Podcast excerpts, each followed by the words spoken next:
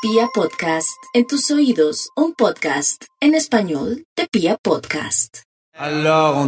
Hoy en Vibra nos acompaña nuestro psicólogo clínico de cabecera, el Doc Yesid Leiva. Doc, bienvenido nuevamente a Vibra. Muchas gracias, gracias por la invitación. Doc, nosotros hemos hablado muchas veces, muchas oportunidades, incluso en la última, en una de las últimas conversaciones, hablábamos de las situaciones de pandemia, cómo las estaban viviendo diferentes personas, mamá, papá y todo esto. Pero la pregunta, Doc, es ¿Cómo estarán viviendo o de qué forma están viviendo los niños el tema de la pandemia? Ahí también se puede generar ansiedad y todo este cuento. Sí, acá hay, acá hay varias cosas que hay que tener en cuenta y es que sobre todo los niños están en un espacio de socialización que es muy importante para el resto de nuestra vida, porque estamos a, los niños, bueno, dependiendo las edades, pero los más pequeños en esa primera infancia están aprendiendo a construir el juego con otros niños, aprenden a manejar sus emociones a través del juego de los pares eh, y eh,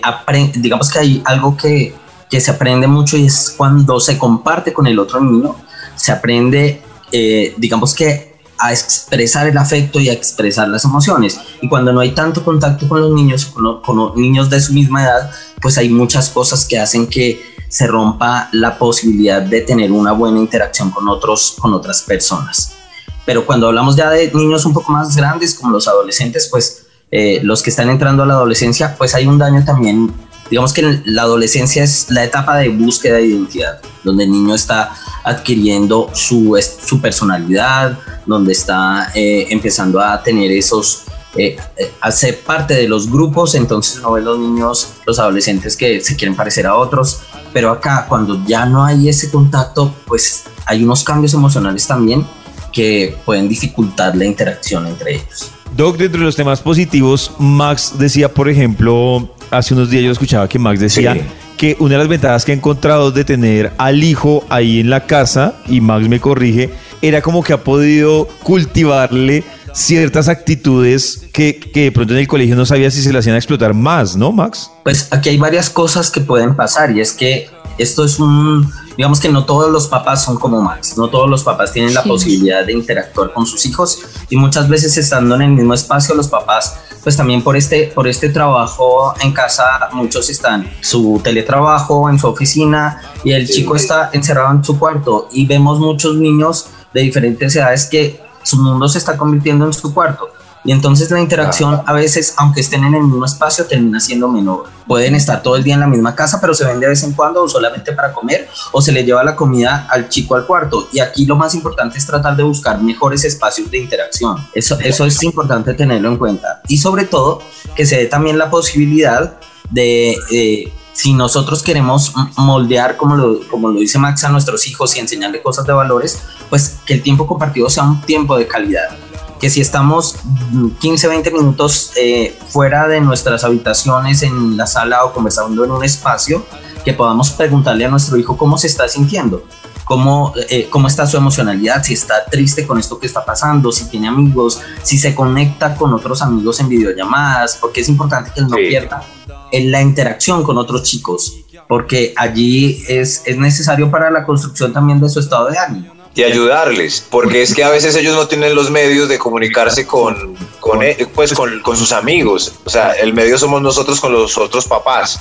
Entonces, como, hey, tú has vuelto a hablar con Lucio. No, y, y por, ay, no, es que no sé cómo hablar con él. Entonces, encontrar como ese canal, porque pues si no, ellos se van a quedar solitos.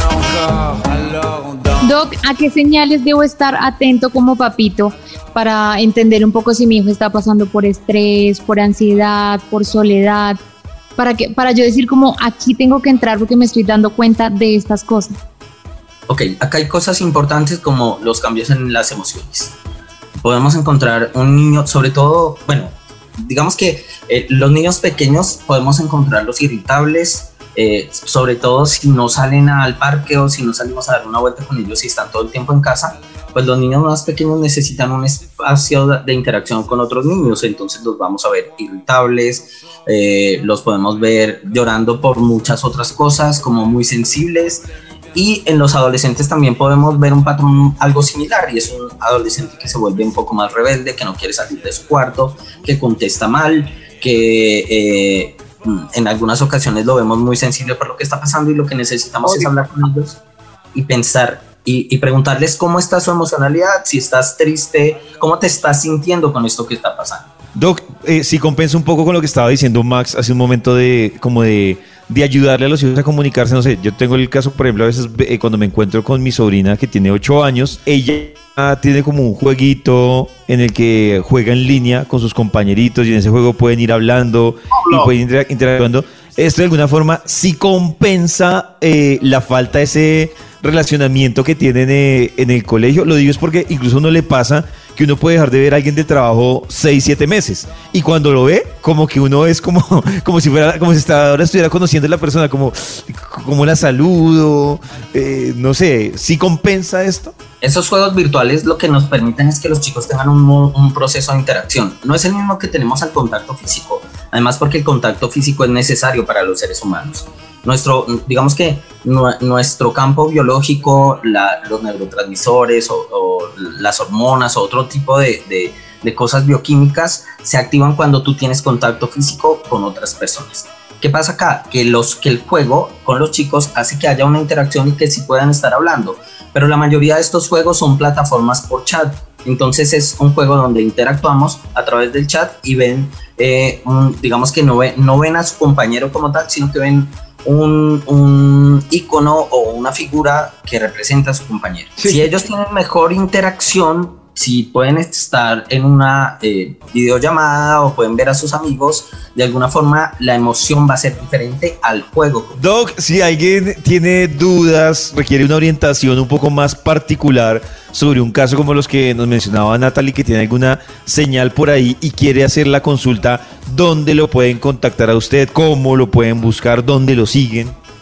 Ok, con eso que dices, yo pienso, bueno, hay varias opciones, no solamente conmigo.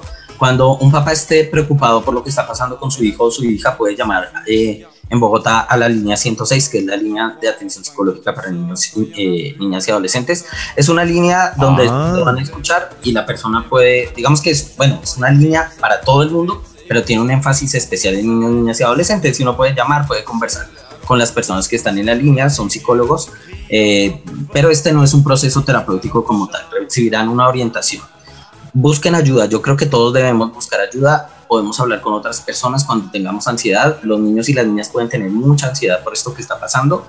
Si quieren eh, contactarme, como yo les decía, como les he dicho siempre, yo puedo orientarlos por medio de WhatsApp. Eh, y si necesitan un proceso de acompañamiento terapéutico, también pueden ir a mi consultorio. Mi número de teléfono es 310-677-4503 y en ese número me encuentran también por el WhatsApp. Listo, Doc. Muchas gracias por acompañarnos en Vibra. Gracias, Doc. Ok, gracias a ustedes por la invitación.